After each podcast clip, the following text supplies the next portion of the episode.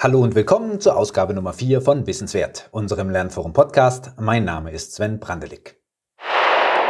Was haben wir heute für euch? Dieses Mal geht es um das Thema Jonglieren. Unser Lernforum hat ja einige Standorte hier im Zollernalbkreis, südlich von Stuttgart, aber unser Hauptsitz ist in Balingen und dort gab es vor ein paar Tagen ein Kreativpodium von Freiraum Kreativ, einem Verein, der kreative Köpfe zusammenbringt. Und da war ich eingeladen, um über das Jonglieren zu sprechen. Warum das, warum ich, warum überhaupt. So eine Einladung erhält man wohl, wenn man seit 27 Jahren jongliert und in der Region Auftritte macht, Jonglierkurse gibt und so weiter. So sind sie jedenfalls auf mich aufmerksam geworden. Mein inhaltlicher Fokus im Vortrag war dann, weshalb Zirkuskünste und Jonglieren so besonders sind, was Jonglieren mit einem macht und welche Vorteile es vor allem für Kinder mit sich bringt. Bevor es losgeht, wie immer kurz zu den organisatorisch-technischen Hinweisen. Am Ende gibt es eine kurze Jongliereinlage. Überraschenderweise funktioniert das auch wunderbar als reine Tonaufnahme. Man muss sich nur dazu denken, dass da einer auf der Bühne steht und auf der Stelle gleichzeitig joggt, jongliert und redet. Ansonsten könnt ihr euch das aber auch auf YouTube ansehen. Den Link stellen wir bereit. Wie bei allen unseren Folgen gibt es auch dieses Mal Bilder und Kapitel, in die ihr springen könnt. Dafür braucht ihr einen geeigneten Podcast-Player, der die Kapitelmarken und Images auch unterstützt, welche Player das können. Dazu verlinken wir einen Artikel in den Show Notes. Und zuletzt, wir bieten Jonglierkurse auch im Lernforum an, in Ergänzung zur regulären Nachhilfe, zur regulären Lerntherapie, zum Lerncoaching und wir haben damit gute, sehr gute Erfahrungen gemacht. Einen Link zur Anmeldeseite für den Jonglierkurs findet sich in den Show Notes, wie auch noch vieles mehr. Schaut einfach mal rein. Jetzt aber zum Vortrag. Er trägt den Titel Über die Kunst des Jonglierens, aufgenommen am 2. März 2020 beim Kreativpodium von Freiraum Kreativ in Balingen. Viel Spaß!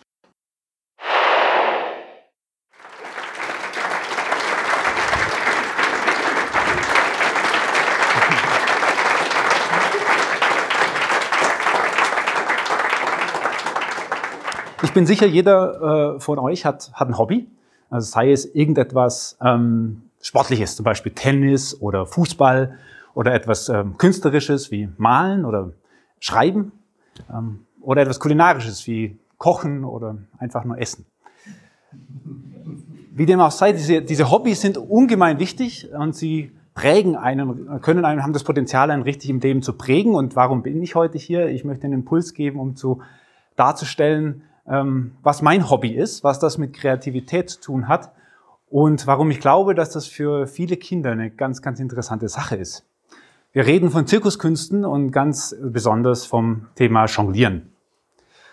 Ich jongliere jetzt seit 27 Jahren, habe es mit elf Jahren gelernt, ist also schon ein Weilchen her und über die Zeit hinweg hat sich mein Zugang zu Jonglieren immer geändert. Ja, da war die Kindheit.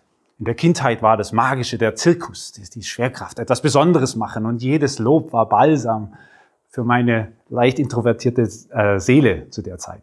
Dann kam die Jugendzeit. Da habe ich viele Auftritte gemacht, mal alleine, mal mit Partner. Es gab Applaus, Standing Ovations, mediale Aufmerksamkeit und ein bisschen Taschengeld. Ah, tolle Phase. Dann kam die Postadoleszenz, also eine Phase noch vor dem Studium, äh, vor dem vor dem Berufseinstieg. Ähm, da wollte ich dann mal nicht mehr nur Sachen in die Höhe werfen, sondern ich wollte als mündiger Künstler wahrgenommen werden und wollte Dinge miteinander verbinden. Da habe ich dann die Jonglage, Moderation, Schauspielerei, alles verbunden, hoch, äh, äh, wie sagt man denn, ähm, äh, experimentell. Ja. Meine Eltern waren bei fast allen Aufführungen da. Das war mit Sicherheit die Phase, wo sie am meisten gelitten haben. Für mich war die Phase sehr wichtig und gut. Ähm, dann kam der Berufseinstieg. Sie können sich vorstellen, man lernt den neuen Kollegen kennen, sagt, mein Hobby ist Jonglieren. Ja, da steht man erstmal irgendwie in einer positiven Art im Fokus. Und dann war das noch bei mir in der Zeit, wo wir, äh, wo, wo die Startups gegründet wurden, wo die Kreativität in den Unternehmen jetzt einfach äh, ganz, ganz wichtig wurde. Und so ging es nicht lange, bis ich dann meine Jonglage auch bei Workshops in, implementiert habe, seien es entweder Management-Workshops wie Projektmanagement oder Design Thinking oder tatsächliche Jonglierkurse ja, oder Karriereseminare zur Rhetorik oder ähnlichen Themen. Ja, und dann gab es noch das Element der Sportliche. Das hat mich schon immer begleitet und das ist jetzt wieder im Vordergrund. Da kommen wir aber später dazu zum Thema Joggeln. Das also ganz kurz aus meinem Leben und äh, wie ihr seht, ist es so, dass das Jonglieren einen wirklich prägen kann. Ich glaube, genauso wie ein anderes Hobby auch, Fußball, Tennis. Bei mir war es eben Jonglieren. Das Jonglieren hat aber wirklich das Potenzial, gerade bei Kindern etwas auszulösen, vor allem bei Kindern, die sich sonst ein bisschen schwer tun. Und da hat die Wissenschaft was ganz Interessantes zu liefern. Äh, die Wissenschaftler Seymour und Weiser haben im äh, New Theater Quarterly einen Artikel geschrieben über Zirkuskünste und autistische Kinder. Ganz spannend, habe ich mir durchgelesen, relativ langer Artikel und ich dachte, ich fasse das mal kurz in zwei Punkten zusammen. Das erste ist die Community of Outsiders. Community of Outsider, in denen sich die Outsiders richtig wohlfühlen. Was ihr hier seht auf der Folie, das ist eine Jonglier-Convention. Da treffen sich 2.000, 3.000 Jongleure über eine Woche. Habe ich mal über meine Jugend- und postadoleszente Phase sehr häufig gemacht. Könnte auch eine Zirkuskarawane sein. Und ich sage Ihnen, das sind ganz verrückte Menschen dabei. Sind auch ganz normale dabei, die, Sie, die ihr äh, jederzeit überall kennenlernen könnt. Aber ganz verschiedene Charaktere, die auch mal anecken, die komisch aussehen und so weiter. Was sie alles alle verbindet, ist die Jonglierkunst. Und das ist für Kinder oder auch Erwachsene in bestimmten Lebensphasen, wenn man sich einfach fragt, wo ist mein Platz im Leben? Bin ich irgendwie anders? Was ist falsch mit mir? Tut das so gut, in so einer Community zu sein, wo die oberste Maxime ist, sei so wie du bist, sei so verrückt wie du bist, aber bilde eine Beziehung mit deinen Drumherum durch das Thema Jonglieren, Akrobatik, Trapez. Ja, und für Außenstehende sieht das natürlich aus ein bisschen wie eine Community of Outsiders, alles ein bisschen strange. Aber für die, die drin sind, ist es wahnsinnig wertvoll. Und das hat sehr mit mir resoniert, deswegen wollte ich das kurz erwähnen. Die zweite Sache ist der innere Fokus.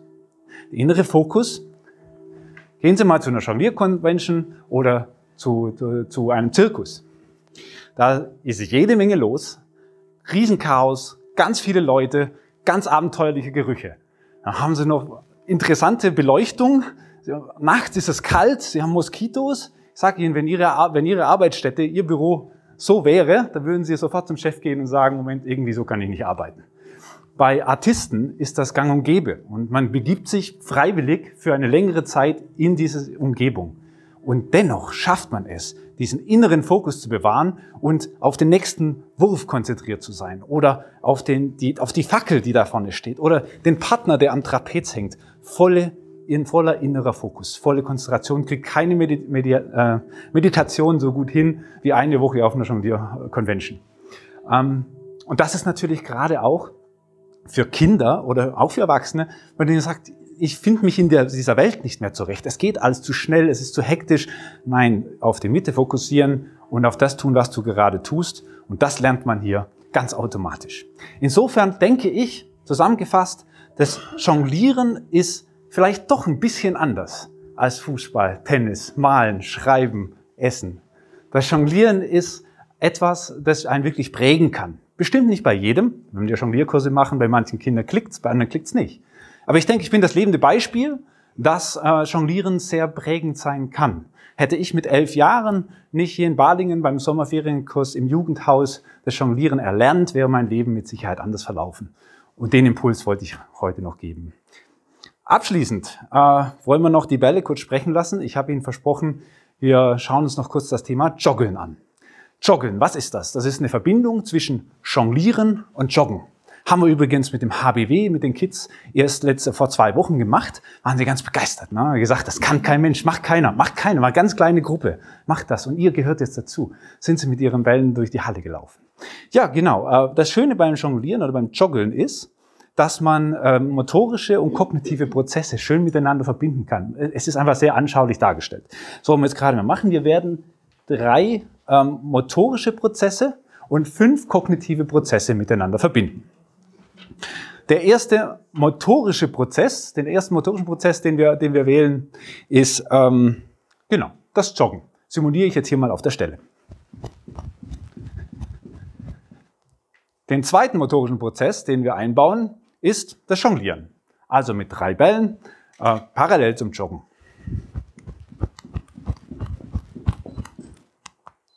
Der dritte motorische Prozess, naja, das eine war relativ grob, das zweite war schon ein bisschen feiner, aber jetzt gehen wir voll zur Feinmotorik.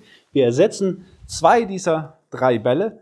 Äh, einmal haben wir hier also den normalen Jonglierball, dann haben wir aus Ruanda, ein Ball, da ist, glaube ich, Papier drin, mit Bananenschalen drumherum gewickelt und einen Ball, den habe ich mir beim HBW-Spiel gestohlen irgendwann. So, äh, und dann machen wir dasselbe wieder.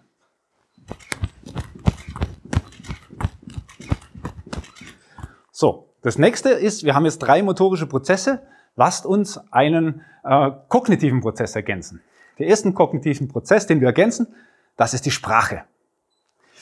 Das ist natürlich ganz angenehm. Jetzt muss ich nicht immer aufhören, sondern kann nebenher reden. Der zweite kognitive Prozess, den wir einsetzen, ist das die Wahrnehmung. Die Wahrnehmung ist also Wahrnehmung zu nichts Konkretem, sondern den Raum, die Melodie, die Gerüche. Also dazu müsste ich jetzt zumindest mal meine Augen von den Bällen lösen. Na, geht ja ganz gut. Ne? Der nächste kognitive Prozess, den wir einführen, ist die Aufmerksamkeit. Das ist nicht mehr nur das Große und Ganze, sondern es ist ein bestimmter Fokus auf bestimmte Dinge. Ne? Schatz, wo bist du? Hallo. Boris, heb mal kurz eine Zahl. Ah, da hinten. Hi, grüß dich, Boris. So, genau. Und dann haben wir noch den vierten motorischen Prozess. Das ist das Gedächtnis. Das heißt, sich an etwas zu erinnern. Ich habe mir vorher einen Witz zurechtgelegt, heute Morgen. Den muss ich jetzt wieder herholen. Sagt ein Chef zu seinem Angestellten. Sag mal, warum erzählen Sie denn rum, dass ich früher mal eine Frau war? Sagt der Angestellte, na, Sie haben doch selbst gesagt, ich warne Sie. Sagt der Chef, Sie Idiot, ich habe gesagt, ich warne Sie. Und der letzte motorische Prozess ist das Denken, also einen intellektuellen Prozess, den wir noch ergänzen. Aber so wie Sie jetzt gerade auf den Witz reagiert haben, würde ich sagen, wir hören hier auf. Will Sie ja nicht überfordern.